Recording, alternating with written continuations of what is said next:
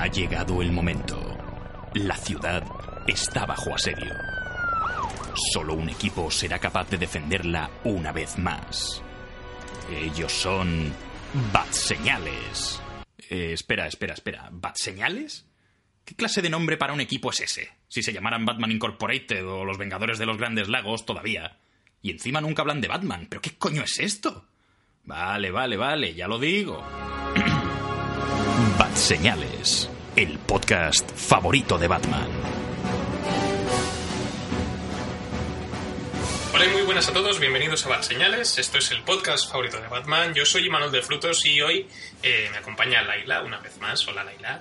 Hola, muy buenas. ¿Cuánto tiempo? ¿A que sí? ¿Sí? Te se ha vuelto vasca.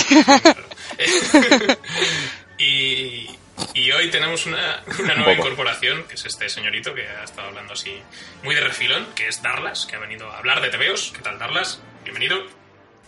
Hola, buenas. Muchas gracias por Sí, invitarme. Hoy tenemos un podcast un poco diferente por, por la incorporación de Darlas, eh, que nos va a hablar de la colección actual de Doctor Extraño, editada por Panini. Eh, Laila nos va a hablar de Asesinato en el Orient Express, la nueva adaptación dirigida por Kenneth Branagh y protagonizada también. Mm. Yo me voy a poner a hablar un poquito de Paddington 2, que a todos nos gustan los peluches. No sé yo, tenemos ahí un... Tenemos una, tenemos una base fan muy sólida sobre cosas cookies, pues cuando hay que hablar de cosas monas. Exacto. Y recientemente también el canal CW eh, ha hecho un crossover entre sus cuatro series de sus superhéroes de DC, como viene haciendo desde hace un par de años, que es Crisis on Earth X o Crisis en la Tierra X, donde los Mejor en superhéroes se enfrentan la Tierra sexy, porque los fans, eh, los superhéroes de DC, que son Supergirl, Flash, Arrow y Legends of Tomorrow, se enfrentan a una Tierra paralela dominada por los nazis, y si hay nazis, pues habrá que verlo. Esto es así. Pero bueno, de eso lo haremos un poquito Un más adelante. Y finalmente acabaremos con una grabación que nos ha hecho nuestro co- corresponsal Raúl desde, desde los Estados Unidos de América, que como sabéis sigue de viaje, los que nos estáis escuchando. Y nos va a hablar un poquito de sus experiencias cinéfilas, lugares que ha podido visitar, el- ya sabéis, el Paseo de la Fama, el Gran Cañón y estas movidas que tanto nos gustan, a los que no podemos tocar cuando vemos películas y series, y él sí ha podido hacerlo, y nos va a hablar un poco del tema. Así que bueno, estos Bad Señales y dentro música.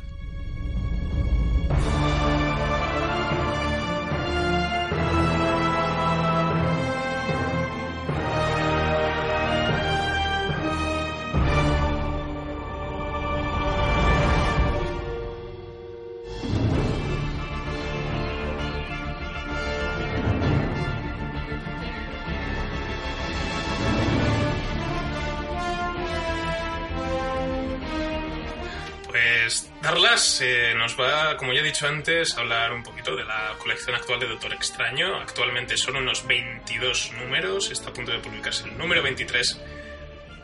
Pero... Sí, el 21 de diciembre se publica. Efectivamente, así que aquí estamos, creo que prácticamente yo estoy en terreno totalmente desconocido, así que todo lo que me digas me lo voy a creer. Yo igual. A ver, como serie, para una persona que no ha leído nada de Doctor Extraño, es muy fácil entrar con ella, ¿vale? Ya, ya iniciando, ya iniciando el primer número, te muestran eh, imágenes antiguas del personaje, de cómo se convierte y eso. Y la verdad que, que un cómic te muestre los inicios de un superhéroe, no con dibujo actual, sino con el dibujo que tuvo en su momento, ya es un punto a favor. Así no tenemos que pagar a dibujantes. Exactamente. Está, está muy bien. También, también, también, sobre todo si el dibujante está muerto. Pero bueno, a ver, es una serie que, como ha dicho Imanol, tiene 22 números publicados ahora mismo en España. Ha tenido una continuidad de, de equipo de guionista, dibujante muy buena, porque durante 20 números se han mantenido. Salvo en un único número, que hay un baile de dibujantes que fueron, creo que, cuatro o cinco dibujantes los que hay, en un mismo número, publicado aquí en España, porque es una agrupación de cuatro de allí. Y actualmente han vuelto a cambiar de guionista y dibujante por Imperio Secreto y hemos visto que van a volver a cambiar. Y yo voy a llorar mucho por ello. El dibujo en una serie es importante, el guion también, pero si el dibujo no te llama y el guion sí, adiós, muy buena. Yo lo siento, pero me bajo de este barco. porque al guion tenemos a Jason Aaron, que para quien no le suene, tiene una carrera bastante dilatada, sobre todo durante los últimos, los últimos años en Marvel Comics, porque actualmente también está llevando la colección de, de la Thor Diosa del Trueno, ¿no? Si no me equivoco. Eh, creo que hizo el indigno Thor y es el guionista que va a coger ahora la serie de Thor. Efectivamente. También ha estado... Y es el- Mm, Sí, dime. Creo que es el que va a llevar eh, Legacy. Lo que va a ser Legacy y luego... No me acuerdo del nombre. Cosas de Marvel, eventos, que, no- que ya veremos si están bien o no.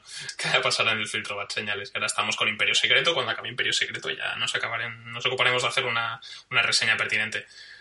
Porque también Jason Aaron también ha, está, ha estado escribiendo colecciones de Star Wars, eh, de Darth Vader, un poquito de todo. Tiene una colección también de Image que se llama The Goddamned, que todavía no se ha publicado en España, creo que sale en enero, si no recuerdo mal. Yo estuve leyendo el primer TPB americano y es una puta pasada.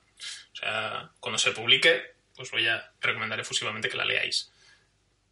Sobre todo si os gustan las versiones chungas de, de la Biblia y esas movidas. Versiones chungas. Es- Mientras no sea como madre. eh, no, es, es como Mad Max, pero con, pero con Caín y Abel. Mm. Y Me, la acabas de vender. es el resumen. Sí, a mí, es- a No, mí no, ha dicho Mac Max y lo ha vendido. Es también, pero sin coches. Es Con burros, ¿te imaginas? caballos. O con caballos, cabras. sí. Cabras. Caballos y cabras hablan como el indigno Thor que va sobre una cabra bastante. Por ahí los tiros. Pero bueno, sí, continuando con, con el tema de, de Doctor Extraño. Ah, bueno, y el dibujante es Chris Bachalo, que sinceramente creo que es Dios ahora mismo. Para mí, para mí de los pocos dibujantes que conozco, es Dios. Continuando un poco con Doctor Extraño, aparte que es una serie muy amena, muy sencilla de leer, nos cuentan las historias... creo que es la primera publicación en grapa que tiene Doctor Extraño en muchísimos años. Porque en tomos he encontrado todo lo que tú quieras, pero actual 5 o 6 años no he encontrado nada de Doctor Extraño. Cosa que esta colección de la que estamos hablando actualmente está descatalogada en algunos números de la grapa, así que no la busquéis. Esperaos al recopilatorio que lo sacará Panini en un tiempo y comprarlo si queréis, si os convence lo que os cuento. Eh, Doctor Extraño es el, es el hechicero supremo, es los Vengadores en un solo hombre contra todo lo que vendría a ser las fuerzas místicas, por así decirlo. Es que he imaginado la intro de las supernenas de mezclamos cosas bonitas y tuvimos Sí. tal. Mezclan los Vengadores. Hay un dato importante, hay un dato importante. La, la gente que ha visto la película de Doctor Extraño, ha visto a Doctor Extraño en Thor y quiera leer Doctor Extraño, porque ha visto eso en la película, no os vais a encontrar nada de lo que visteis en las películas en el cómic. Nada, cero. No tiene chistes. Doctor Extraño no tiene chistes. Pero te O sea, es un personaje que no tiene pero chistes. cuando- Es una persona pero seria. cuando dices que no te vas a encontrar nada, ¿te refieres a esa personalidad que le ponen como en plan divertido, entre comillas, en algunas partes? Iron, Iron Sí, Man la personalidad divertida del Doctor Extraño de la peli no está. O sea, las coñas de la capa no están en, no están en el cómic. Y, por ejemplo, Wong, el personaje, sí que es cierto que es un personaje asiático, pero es bastante distinto, porque aquí tiene, tiene chistes en la peli, tiene chistes con música actual, porque está en un monasterio, perdido de la mano de Dios, y aquí no, es una persona bastante seria, que siente verdadera devoción por, por extraño, no le tiene asco, como la película. Y el personaje de, de extraño es eh, un Tony Stark, por así decirlo, es una especie de Tony Stark, pero majo. A mi parecer. A mi parecer es majo. Eso en la película te refieres, vayamos ¿no? por ahí. O en el cómic. no, en el cómic. En el cómic. En el cómic. También es cierto que como las versiones cinematográficas afectan al cómic, en vez de ser al revés, están en vez del cómic afectar al cine, está afectando el cine a los cómics, pues hay algunos personajes que se están cambiando. Mm. Y por ejemplo, este personaje mantiene muy bien la esencia y nos introducen en que él está peleando con un con un demonio, con un demonio que está en, en el cuerpo de un niño. Lo típico. Y te empieza a contar esto, es lo típico del hechicero supremo, ¿no? Defendi- defendiendo la tierra, defendiendo a- al, al indefenso. Y dices, joder, menuda introducción, ¿no? Menuda introducción más buena, en plan de, joder, este héroe me mola. De repente ves que cuando está a punto de derrotar al demonio, se lía con él y dices, vale, no está mal. Voy a seguir leyendo a ver qué sucede. ahí está la sorpresa, yo creo.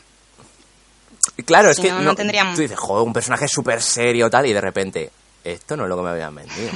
O sea, de- derrota a las fuerzas del mal enrollándose con ellas, ¿no? A ver, que en en Marvel hay mucha fama de muchos personajes con una vida sexual muy grande, porque este, ¿no? Y ves que él ve el mundo tota- de una forma totalmente distinta al resto de superhéroes, porque todo el mundo ve la calle y ve la gente de a pie, pero este hombre ve otro mundo, otro mundo que está junto al nuestro y nadie más ve. Entonces, tú cuando ves esto dices, a lo mejor los aliens, Thanos y eso es a lo mejor la menor de nuestras amenazas porque constantemente podemos morir en cualquier momento. En, en los cómics, no, en la vida real también, pero bueno, es lo que toca. Somos humanos. Se ha llegado la patata. No, sí, pero verdad. Su día a día es ese, constantemente. Hasta que llega un día una chica llamada Selma, la cual llama a su puerta porque está- le está sucediendo algo raro. Entonces, extraño eh, la observa con el tercer ojo, ¿no? Con un tercer ojo que posee eh, en la cabeza. Y ve que tiene, tiene un demonio que está absorbiendo. Está absorbiendo, por así decirlo, su fuerza vital. Y es extraño porque esos, esos demonios eh, solo absorbe- absorben la fuerza vital eh, mágica. Esta chica tiene que tener algún eh, poder mágico, tiene que ser bruja. No, es, es una bibliotecaria. Y pasa de ser la bibliotecaria de turno, que le gustan los libritos, a ser la bibliotecaria personal de, de Stephen Strange. Pues pasamos de este plano súper serio a que llega una civilización eh, tecnológica que odia la magia. ¿Qué pasa? Que la Tierra está plagada de seres mágicos. Porque mucho Vengador, mucho Guardián de la Galaxia, mucha polla, pero luego está la Bruja Escarlata, Doctor Voodoo, y esta civilización viene a, a destruirlos. Y eso es un poco más o menos lo que sería la mitad de la serie publicada aquí en España. Trae personajes del pasado que hace tiempo que no se ven, como son...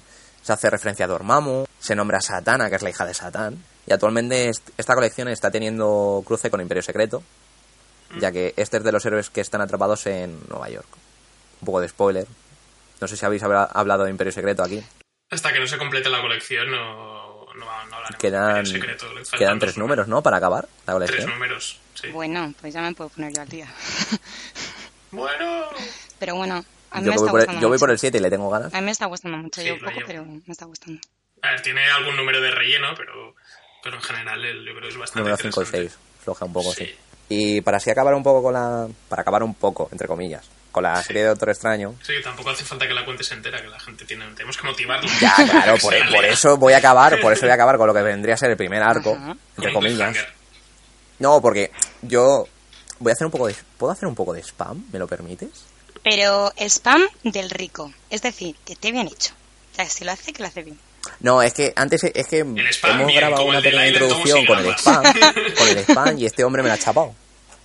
Pero bueno, a ver, en el blog que tengo, junto con otra persona, eh, Los Demonios de Agamotto, actualmente nombre provisional, escribió una reseña sobre los cuatro o cinco primeros números, que vendría a ser como el primer evento, por así decirlo, serían los 12 primeros números de la colección. Serían un evento todo junto. Si no te lees eso y empiezas eh, con lo que actualmente puedes comprar en tiendas, ¿no? Puedes perderte. Si quieres leer Doctor Extraño ya, es preferible que te esperes a las recopilaciones que saquen de estos números. Y una calificación que le daría a la serie a nivel constante es un 7, un 8, ¿eh? O sea, es un Batman complacido y un Lego Batman satisfecho. Sí. Por ahí. Depende del arco. Sí, más o menos. Está guay.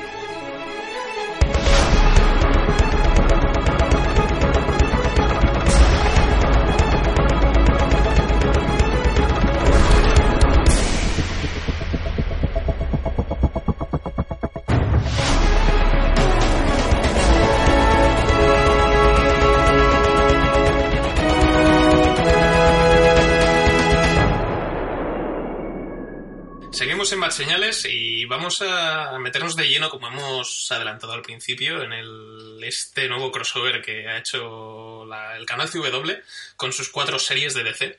eh, Crisis en Tierra X. Este crossover consta de cuatro episodios. es un poco pitote encontrarlos en su momento porque no es que se hayan hecho una especie de evento aparte ni nada, sino que interfiere dentro de la continuidad de las cuatro series de DC. Eso quiere decir que la parte 1 de, este crossover se puede ver a través de la serie de Supergirl, después hay que saltar a la serie de Arrow, donde está la parte 2, a Flash, la parte 3, y acabamos con Legends of Tomorrow en la parte 4. Eh, esto se emitió en cuatro días, hace muy recientemente, además. Este crossover eh, cuenta cómo eh, todos los protagonistas de, de las cuatro series, o prácticamente todos, se reúnen para una boda entre dos personajes. Alerta spoiler para los que lleváis con retraso la serie. Ese es el problema que tiene, es- tiene continuidad con todas las series. Entonces, si, si no lo habéis visto, como es mi caso, que yo no seguía ninguna de las cuatro, se entiende la historia, se puede ver, te ponen al día rápidamente. Pero si las estáis siguiendo y vas con retraso por alguna razón, os falta una temporada o lo que sea, os vais a comer spoilers. Entonces, la sinopsis ya de por sí es un spoiler, porque es que Iris West y Barry Allen se van a casar. Oh. Sí. ¡Qué No, pero igualmente te digo una cosa, aún viendo las series, aún viendo las series, Sí. como es mi caso que estoy viendo tanto Arrow como Flash, hay cosas que no he entendido. Ah, joder, pues. No, no, porque cierto personaje que te he comentado antes está vivo Ah. y yo me quedé como, ¿qué coño hace este vivo? Y es una cosa que ha sucedido en Legends of Tomorrow. ah, vale. Mm. O sea que te faltaba una de las series. No, en verdad, es que Supergirl la empecé y la dejé. No. Es que de Super- A mí eso me gustaba mucho.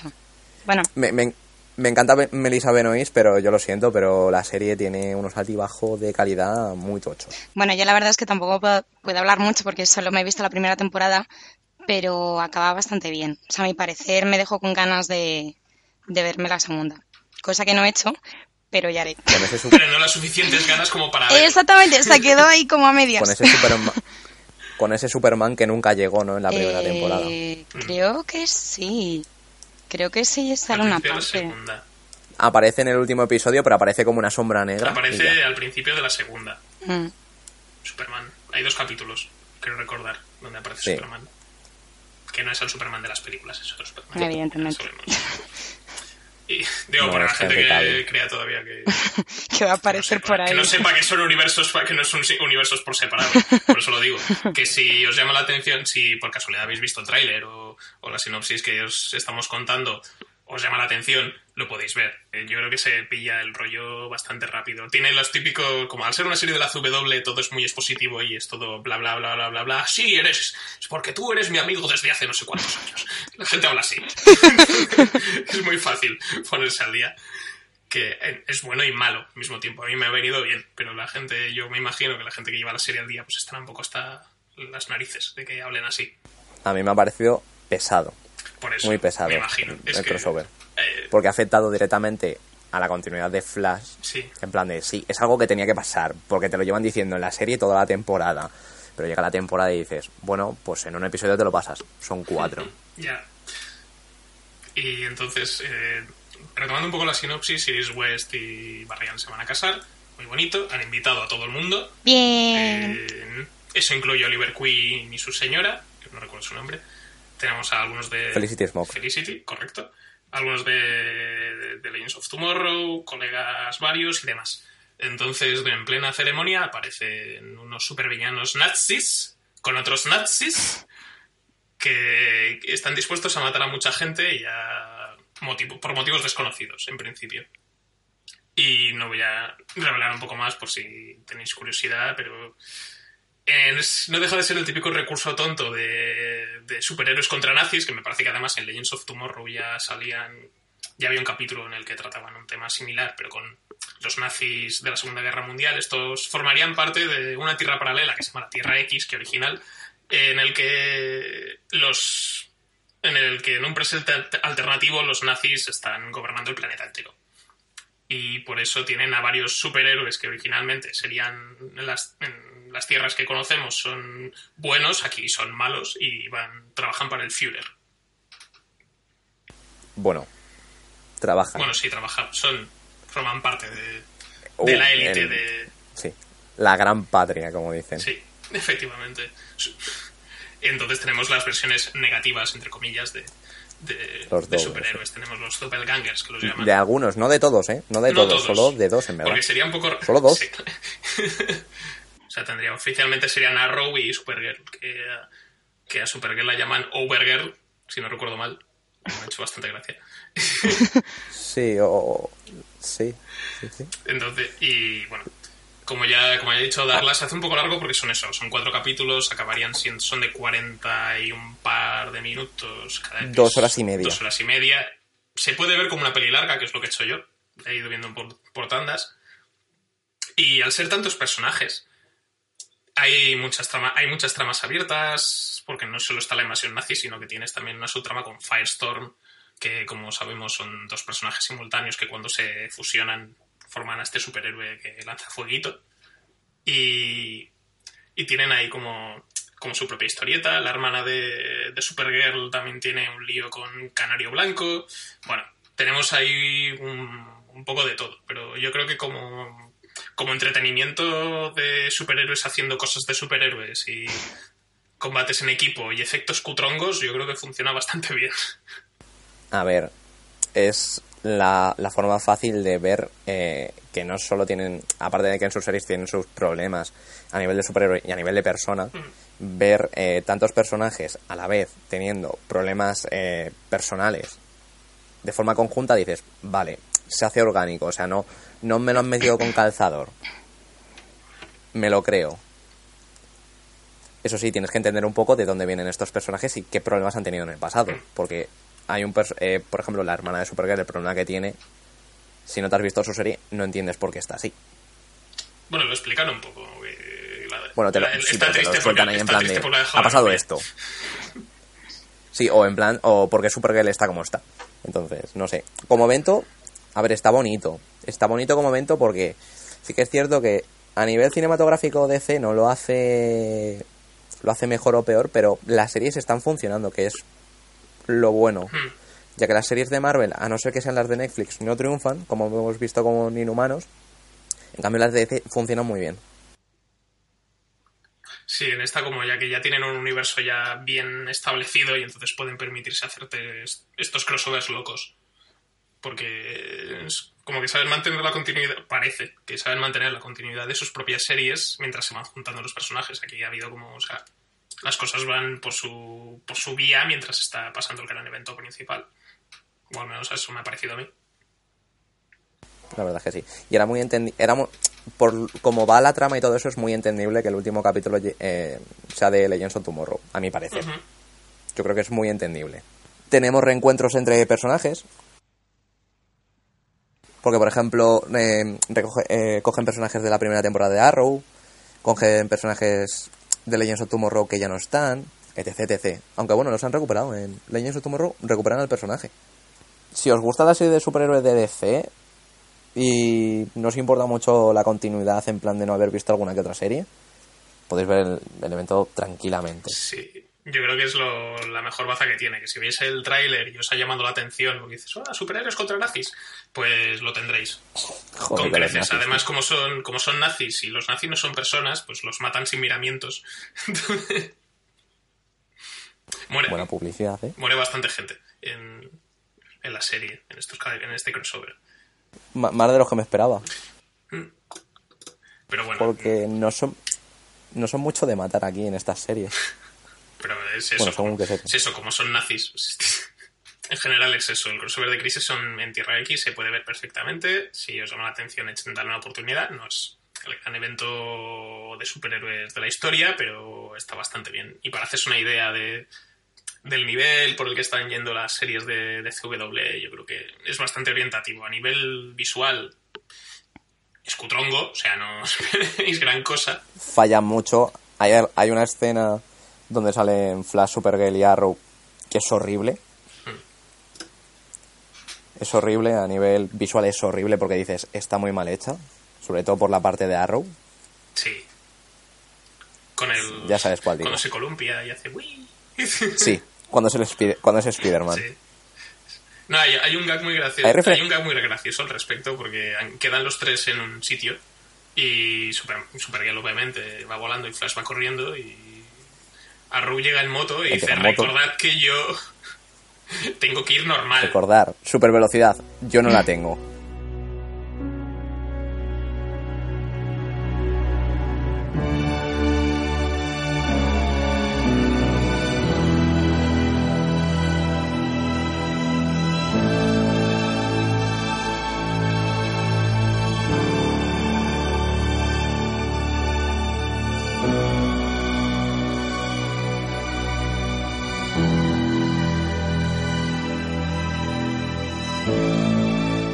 El programa de Bad Señales, vamos con la tercera recomendación de, de este programa.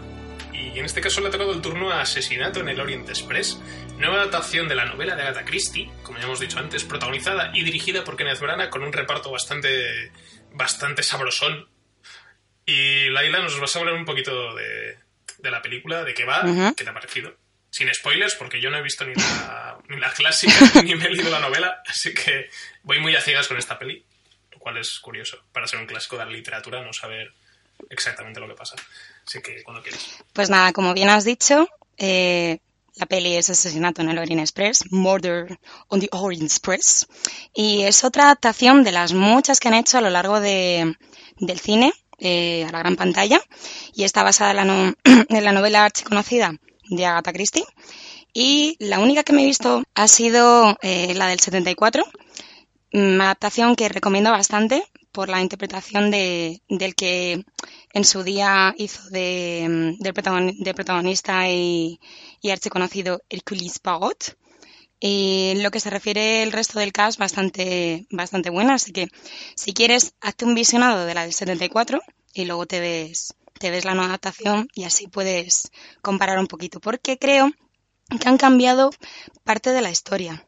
Eh, la dirección, como bien has dicho, corre a cargo de Kenneth Branagh, actorazo en Harry Potter y la Cámara Secreta y también muy conocido en la película de Hamlet, película de 1996. Un papel bastante bueno hizo. Si, os gustan los monólogos y este actor, la verdad es que vais a quedar bastante encantados. Y pues, eh, aparte de ser el director, actúa como el excelente y excéntrico detective belga Hércules Poirot, como a él le gusta que le llamen Hercule Poirot. Y en lo que se ref- El me- soy, eh, como dice el tráiler, soy Pogo Exactamente. y soy el mejor detective del mundo.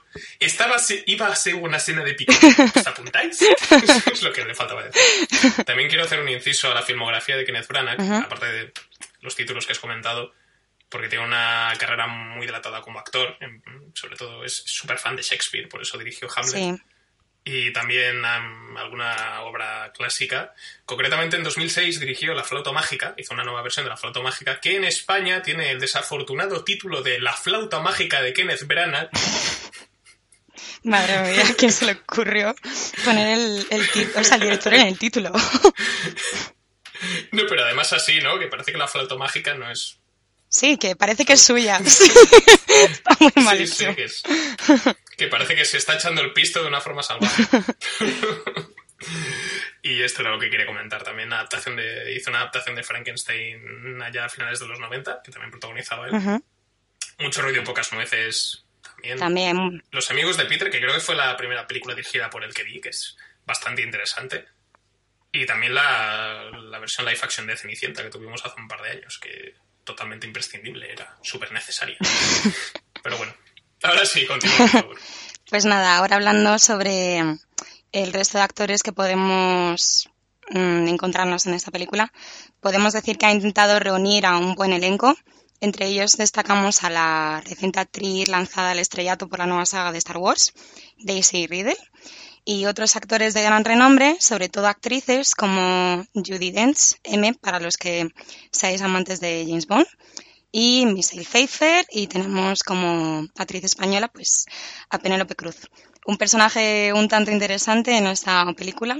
Así en resumen y sin haceros mucho spoiler, los que tengáis ocasión de ir a verla al cine, cosa que si hacéis y queréis ir, mm, ir el día más barato, a ser posible, ¿vale? Ya que están las cosas muy carillas. Eh, y la verdad es que no quiero decepcionar a nadie, pero creo que es de esas pelis que si la ves en tu casa, tampoco te vas a perder mucho si la ves en el cine.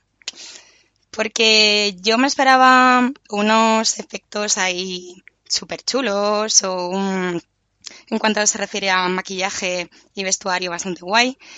Y se ha quedado un poco corto. No sé si es porque tenía las, expectativas en plan encontrarme vestuario rollo Downton Abbey, que puede ser también por eso, o, o qué, pero me queda un poco ahí. Pero bueno, eh, ¿qué nos vamos a encontrar en esta historia? Bueno, para quien no haya leído la novela o visto las pelis anteriores, tenemos como protagonista a este detective que tiene entre sus muchas particularidades la capacidad de resolver los casos de una manera un tanto peculiar y extraordinaria. Eh, los que seáis fans de Sherlock Holmes os sentiréis eh, muy complacidos con este personaje porque aún no siendo igual que la versión inglesa, por así decirlo, la forma que tiene para descubrir pues, a los culpables es bastante enigmática a lo largo de, toda la película y engancha bastante. Porque empieza con lo típico de una pista muy pequeña y va desarrollándolo todo de manera eh, muy paulativa, llegas al final y dices, ¡Wow! ¿sabes? Y queda bastante chulo. Eh, esta historia transcurre durante mediados de los años 30 y pues este detective eh, necesita coger este tren hacia Express, eh, pero ya no solo va a aparecer este caso, este asesinato en el Orient Express, sino que la peli da intro a otro caso en el que él también está implicado y necesita resolver, a modo como un poco de, introducción para que la gente se, se pues intente tomar un poco de contacto con él para ver cómo es y tal. Y la verdad es que es un buen es un buen análisis del personaje sin destripar mucho, pero, pero está bastante guay. Eh, la trama transcurre prácticamente, o sea, durante toda la película, en los vagones de este tren, que pues es un tren como, como muchos tendréis noción, solo para la alta sociedad. O sea, ya, sabemos el motivo por el cual aparecen unos poquitos, unos poquitos personajes en toda la película, no es por, no es porque no hubiera más dinero para, para los actores. Eh, este viaje, bueno, durante este viaje ocurrirá un accidente ferroviario, vamos a decirlo así, que digamos que será lo que propicie el momento idóneo o el momento más indicado para que se cometa este asesinato no deseado y pues no deseado en el sentido de que eh, Hércules Poirot se había... De que esa persona no quería ser asesinada. Exactamente. quería referirme a eso y además es que, eh, sin hacer mucho spoiler, digamos que Hercule Poirot decide tomarse como unas mini vacaciones de regreso a, a, su casa y pues da la casualidad de lo típico, ¿no? Te quieres tomar unas vacaciones y te llevas trabajo contigo. ¡Ay, me cachis! sí, exactamente. Y nada, pues eh, así sin entrar más detalles o sin spoilers, yo creo que le pondría un 7 sobre 10. En la tabla de bad señales, en cambio, mi cara ha sido de un Batman dubitativo, porque me recordó muchísimo a las caras de los protagonistas durante toda la película. Porque en ningún momento... Pero es que un Batman, un Batman dubitativo es mucho menos que un Sí, o sea, en eso, en eso quería decir que, a pesar de que le doy un notable bajo, mi cara fue de un Batman dubitativo, porque realmente la cara que tienen los posibles, eh, el posible asesino, los posibles asesinos de, de esta película, tiene la misma, en plan, puede haber sido yo, pero en realidad no, pero tal, no sé qué, me, mola muchísimo. Quienes, quienes hayáis visto el tráiler que sacaron hace unos meses anunciando la película, eh, os gustará, os, os, gustará muchísimo y entenderéis por qué, por qué digo lo de la cara del Batman dubitativo. y bueno, creo que la mejor interpretación ha sido la de Kenneth. Kenneth, Kenneth, nunca sé cómo se dice. Y Kenneth. En cuanto a dirección, puedo decir que medio medio. Tampoco es que sea demasiado buena. Eh, los actores, como os comenté antes, creo que no están lo suficientemente aprovechados, pero eso no quita que, las actuaciones que hagan no sean buenas. La banda sonora también es buena, pero creo que es demasiado lenta, es decir, hace un uso excesivo de temas que tú a la larga pues eh, te vas a dormir un poco, ¿vale? Yo intenté no dormirme porque la trama me estaba enganchando, pero realmente la, banda sonora y la voz de fondo de Hercules Poirot, que para que lo quiera saber, pues es la voz que le, ponen siempre a Tom Hanks y con un toque francés. y bueno, al final de esta película han dejado entrever como que si a la Fox le va muy bien, harán la segunda parte, una secuela, que se... Bueno, al final se ha confirmado, ¿eh? Ah. Recientemente que habrá Ah, vale, vale, sí, te lo quería preguntar. Digo, creo que leí... El universo, universo, el universo cinematográfico de Hércules de que tendremos. Sí, sí, sí. Y la próxima, bueno, no sé si esto es spoiler o no, pero bueno, lo, lo voy a decir, sería... eh, El crimen se resuelve. ¿Cómo? Spoiler, el crimen se resuelve. El crimen se resuelve. Eh, Asesinato en el Nilo, creo que se llama así. Sí, que es otro libro de, de Agatha Christie. Para los que vayáis a verla, tú sobre todo también, estate muy atento si vas a verla en versión original, no, em, en versión doblada al español, porque hay una palabra que lo he comprobado con la RAE, que se equivocan y lo dicen mal durante mm, no gran parte de la película, pero durante bastantes momentos. Y a mí me dejó bastante descuadrada y tuve que ir a mi casa a buscar la palabrita en plan, la habrán puesto bien, la habrán puesto mal. Y aunque hayan querido dar ese toque como francés al decirla, no, no viene a cuento. Pero bueno, no diré cuál es para que estéis atentos y así no perdáis el hilo y, y os quedéis también un poco con la intriga. O sea, tenía el hype de- antes de que ir a verla doblada. Nada.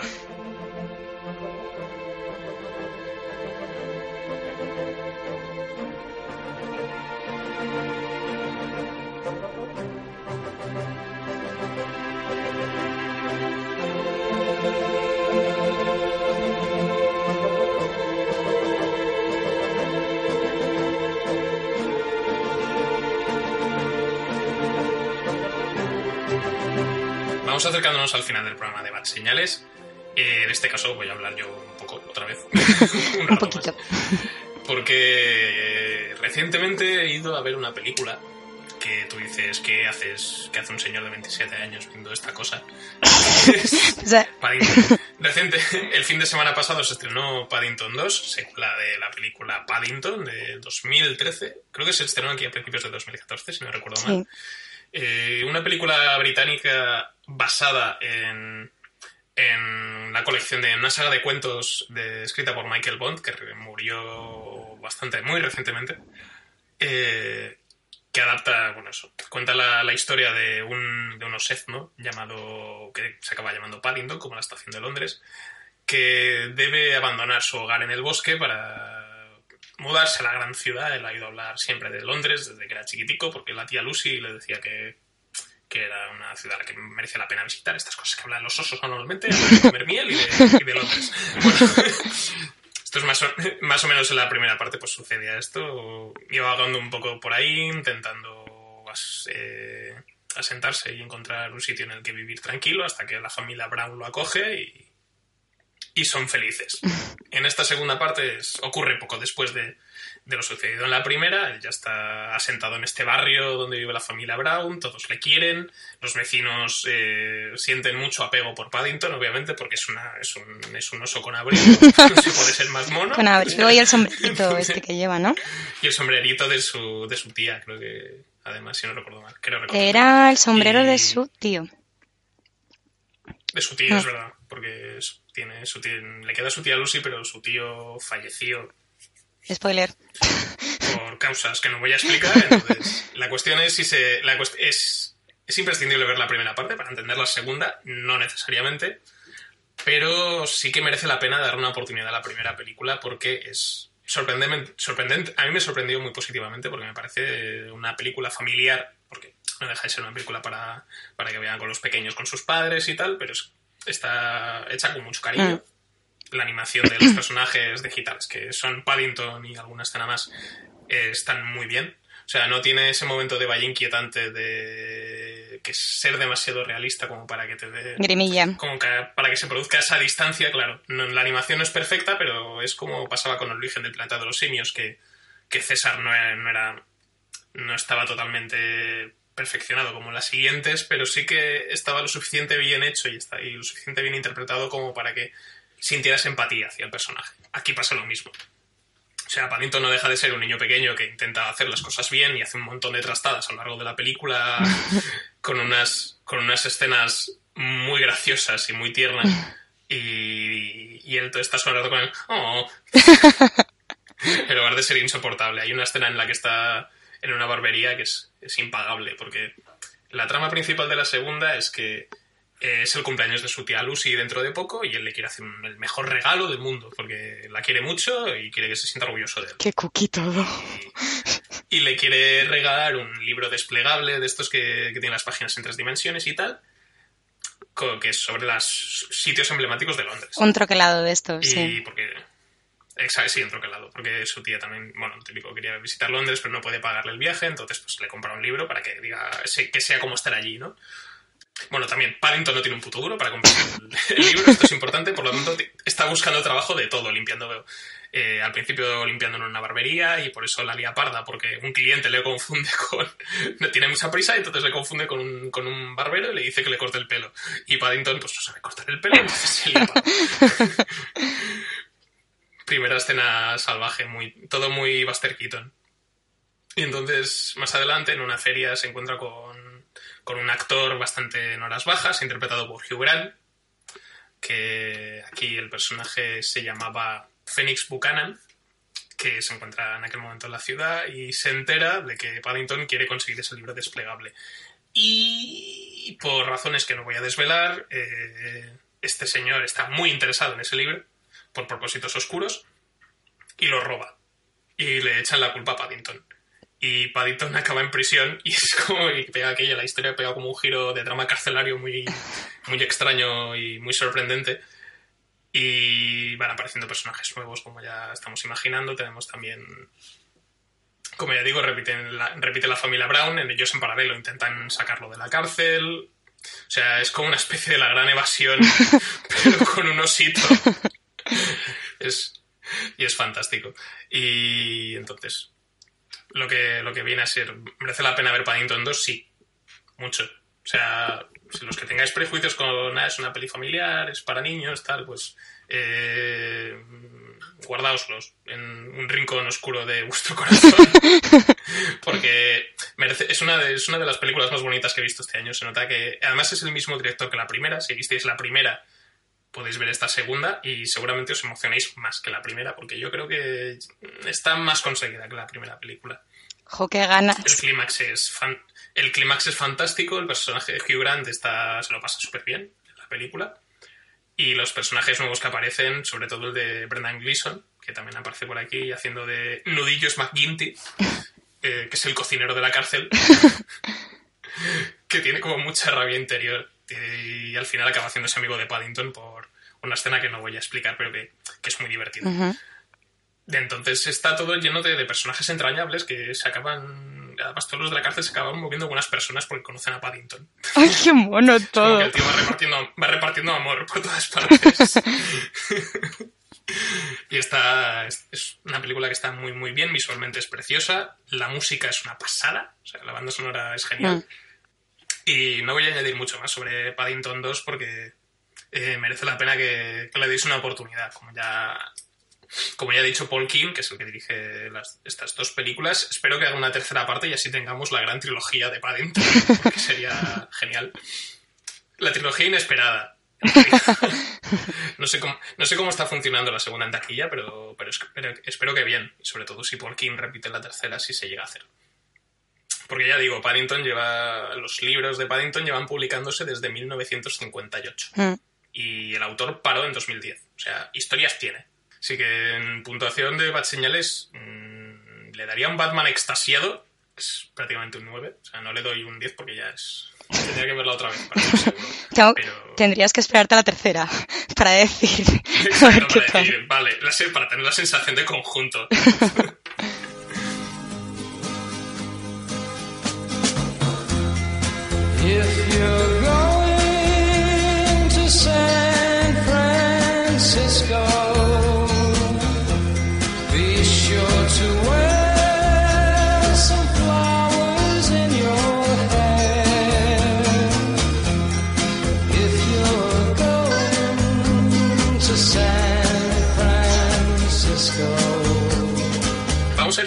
Programa de Bad Señales con, como ya hemos dicho, las experiencias estadounidenses de, de Raúl Bauza, que nos ha dejado un audio cortito sobre los lugares que ha podido visitar a nivel cinefilo donde está, la ruta que ha hecho y todo lo demás. Que envidia sana le tenemos Mucha, mucha, mucha. y pronto, pronto estará con nosotros de nuevo, así que a ver qué se cuenta. Hola, muy buenos días, basemaníacos. Estoy aquí eh, de viaje y como os ha explicado Manol, pues voy a grabar un pequeño audio eh, que voy a intentar un poquito resumiros, no mi viaje, porque creo que no os importa, o menos la mayoría diréis, ¿a mí qué me cuentas? sino un poco para los que sois cinéfilos, ya que es un podcast sobre cine, un poco lo que os puedo decir del viaje que he hecho y lo que está relacionado con el cine. Pues si os interesa algún día viajar a estos sitios, si realmente merece la pena o no merece la pena. Y aunque es algo que no es muy habitual en un podcast de, crítica de cine, pero mira, me lo comentó Imanol, ya que uh, como me he ido yo y se hunde el barco, pues es broma. Pero me dijo hacerlo así porque puede ser interesante para algunas personas que realmente quieren viajar a Estados Unidos porque les gustan mucho las películas y bueno, he apuntado una hojita básicamente un par de referencias, un par de cositas que me han recordado películas o cosas que os puedo recomendar que vayáis o no vayáis, ¿vale? Lo primero de todo es algo que yo, por ejemplo, no sabía, ¿vale? Y es que el- la película Forrest Gump tiene una franquicia, que no sé si todavía si, es- si vino antes o vino después, que es Bubba Gump. No sé si os acordáis de la película de Forrest Gump, que Forrest tenía un amigo que se llamaba Bubba. Pues hay una franquicia de restaurantes que es eh, relacionados con el restaurante de Bubba Gump, ¿vale? Donde evidentemente venden todo tipo de gambas. La película de gambas al ajillo, gambas no sé qué, gambas al con sal, gambas a la plancha. Pues un poco eso. Y os lo digo porque según día a Estados Unidos también, en cada uno de los que he visto, porque he visto de momento tres, siempre hay un. Está el, típico, el mítico banco de, de, de Forrest Gump, donde después hace una foto graciosa en la que aparece en un lateral la caja de bombones, eh, los zapatos deportivas de él. Incluso hay un cartel que te pone cuánto tiempo tardó Forrest Gump en recorrer lo que es Estados Unidos entero, cuando la parte de la se de una punta a otra, que ponía creo que, creo que tres años o algo así. Y es interesante.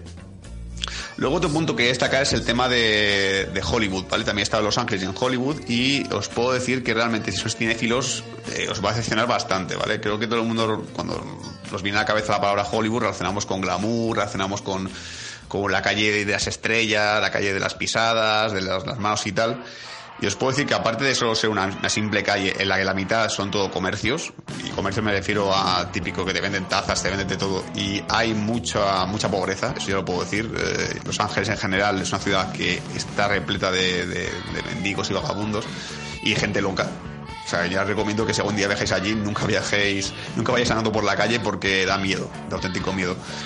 Y realmente os digo eso, que Hollywood no es algo que os pueda sorprender mucho porque las estrellas incluso que hay en el suelo a veces ponen comercios encima, hay gente todo tipo las pisan, es, es- a veces están muy sucias, no es algo que digas, guau, y, el Dolby Theatre, el teatro donde se hacen los Oscars, eh, visualmente tampoco es muy impactante, o sea, yo os puedo decir cosas de Los Ángeles que son más, más guays como el Observatorio Griffin, ¿vale?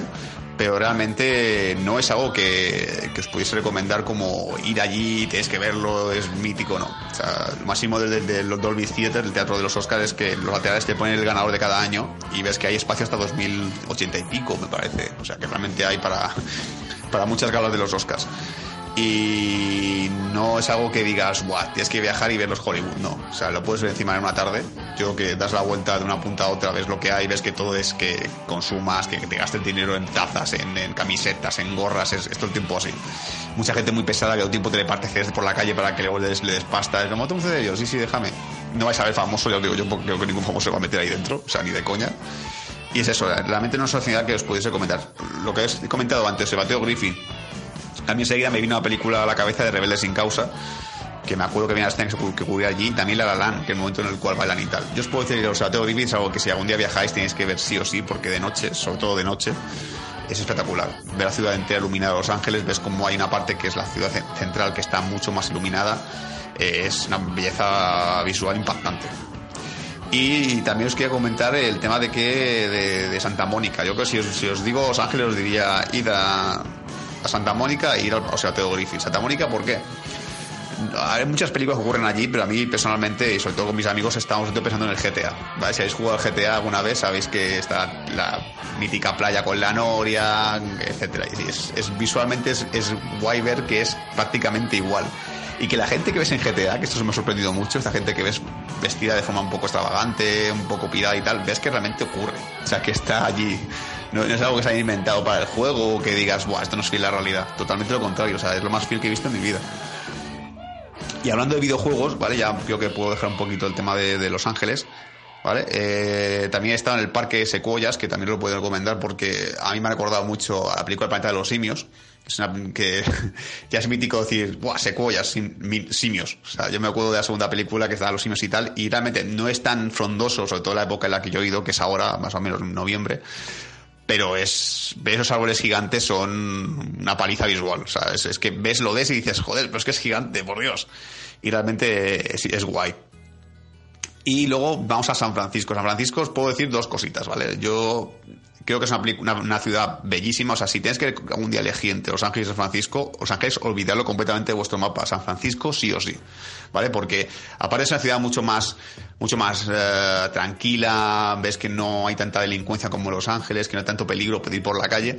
Es que es una belleza continua. O sea, la parte residencial, sobre todo, la parte de ciudad es, es como la ciudad de Los Ángeles, se puede decir, solo que menos, menos abultado y la parte residencial es preciosa y vas- se, platica mucho el tema de, proponer el arte y tal y esto lo, digo porque me, me ha recordado inevitablemente al Watch Dogs 2 que si habéis jugado alguna vez que está, eh, otro juego de Play 4 ocurre en San Francisco y la verdad es que yo estaba viendo un poco lo, que es el sitio y recuerda mucho a San Francisco de- del videojuego o sea también es una creación muy fiel de la zona eh, y te impacta. Y también, otra curiosidad es que allí están las Twister Houses algo así, ¿no? Las, las casas de hermanas, que son las de la intro de la película serie Padres Forzosos. ¿Os acordáis que había una intro? Si la miráis en YouTube veréis que no es la primera intro que hubo, sino que es la temporada 8, temporada 9, que se ven estas casas que son muy bonitas.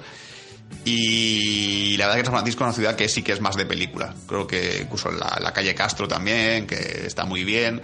Eh, en general, muchas zonas de allí. Luego también os hago de Las Vegas. Las Vegas, inevitablemente, pues creo que ya todos asociamos Las Vegas con el sacón en Las Vegas. Y está en el, está el, que no es un hotel que os recomendase excesivamente. Creo que si os queréis ver algo bello visualmente, es el Venetian, que es el mejor hotel que hay en, Las Vegas. Que es un sitio en el que yo me quería, me quería vivir allí si pudiese. Y es muy bonito. Y también Las Vegas tiene los típicos moteles, que siempre me me impactado también, que son los típicos que veis en las películas, que está el coche abajo y tal. Y, y realmente me ha parecido muy interesante también comentaros que, que son iguales, que no hay ninguna diferencia, que ves que piensas a veces que las películas exageran mucho, pero los moteles típicos, con, con- sobre todo los que están un poquito más perdidos, son iguales, son lo mismo. Otra ciudad que no recomendaría Las Vegas, porque si os va a los casinos, si os va a gastar el dinero, porque es una ciudad que, que, te grita consume a cada cinco segundos. Te vas por la calle y dices, gástate dinero en esto, gástate dinero en otro, y dices, tío, es que tampoco, yo quiero ver cosas que impacten. Y la verdad es que una, una noche, si te, una noche no, un día entero, si te esfuerzas mucho, puedes ver los hoteles, que es lo más, más guay. Y sobre todo recordar un montón de películas y motores de Yo digo, eh, cuando fui al, al Caesar Palace solo pensaba, ¿dónde estaba la sabana del amigo de los de Desagüe en Las Vegas que cuando lo perdieron de vista? Y ya por último, y no todo lo más, espero que no sea algo, un- esto sea así una sección que os esté aburriendo o que no os importe, porque yo lo comento solamente por como interés, no por presumir nada por el estilo. O sea, lo que quiero es que si os interesa el tema, pues mira, pues aquí tenéis información.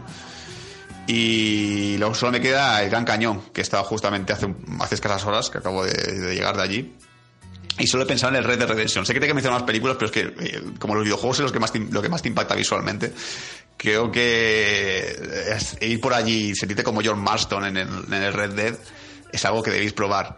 Eh, ¿Qué os puedo decir? Que os van a timar, os van a timar como nos han timado nosotros, porque queríamos ir a la parte más cercana de Las Vegas, que es West Gran Cañón, y al final te cortan la calle, te hacen meterte en un sitio en el que te hacen pagar 50 pavos para coger un bus y ir a los sitios bonitos. Es decir, no te dejan ir con el coche directamente. O al menos os ha pasado esto hoy. Puede que a lo mejor cuando vayáis vosotros no, no ocurra porque justamente estaba cortada la carretera. ¿Casualidad? No, no lo sé. Pero bueno. Y eso es todo, la sección que quería haceros y espero que os guste, que os haya interesado y si queréis más información, lo que sea, ponedlo en comentarios de, iVoox, que yo os puedo informar un poquito más de las cosas o incluso si queréis rebatirme, no, yo fui allí, Los Ángeles fue la puñetera hostia y no tienes ni puta idea. Bueno, pues puede ser que a lo mejor me haya tocado la, la- la época mala, pero de todos los sitios que he estado de momento, San Francisco 100%. Y me gustaría hacer una review de Universal Park que iré dentro de, de- pues, de pocos días, pero no va a entrar en el podcast, así que si tenéis curiosidad o lo que sea, pues me preguntáis también en iVoox y ningún problema. Y eso es todo, chicos. Espero que os haya gustado el podcast entero, esta parte de este mini bon- extra bonus y nada, un saludo. Y ahora, ahora sí, vamos a cerrar el programa de Bad Señales de esta semana. Esperemos que os hayáis pasado bien, que hayáis aprendido cosas, que os haya ganado, dado ganas de leer y de, de ver mucho cine y muchas cosas bonitas. y recordamos que eh, dentro de un par de semanas se cierra el concurso que tenemos abierto en Facebook, en el que podéis ganar un fabuloso ejemplar de Batman Año 1, edición conmemorativa del 30 aniversario. Ya sabéis, eh, dándole a like a nuestra página de Facebook, tenéis que compartir la publicación que tenemos fijada sobre, sobre este concurso y contestar a la pregunta en el cajón de comentarios.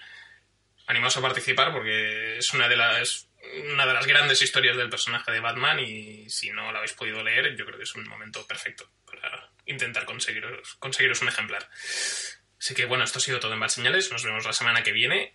Esta vez sí, tendremos reseña del Castigador, Punisher, la última serie de superhéroes de Netflix que la hemos tenido que retrasar por razones ajenas a nosotros. Pero bueno, la tendremos muy pronto, así que adiós. Besitos, chao.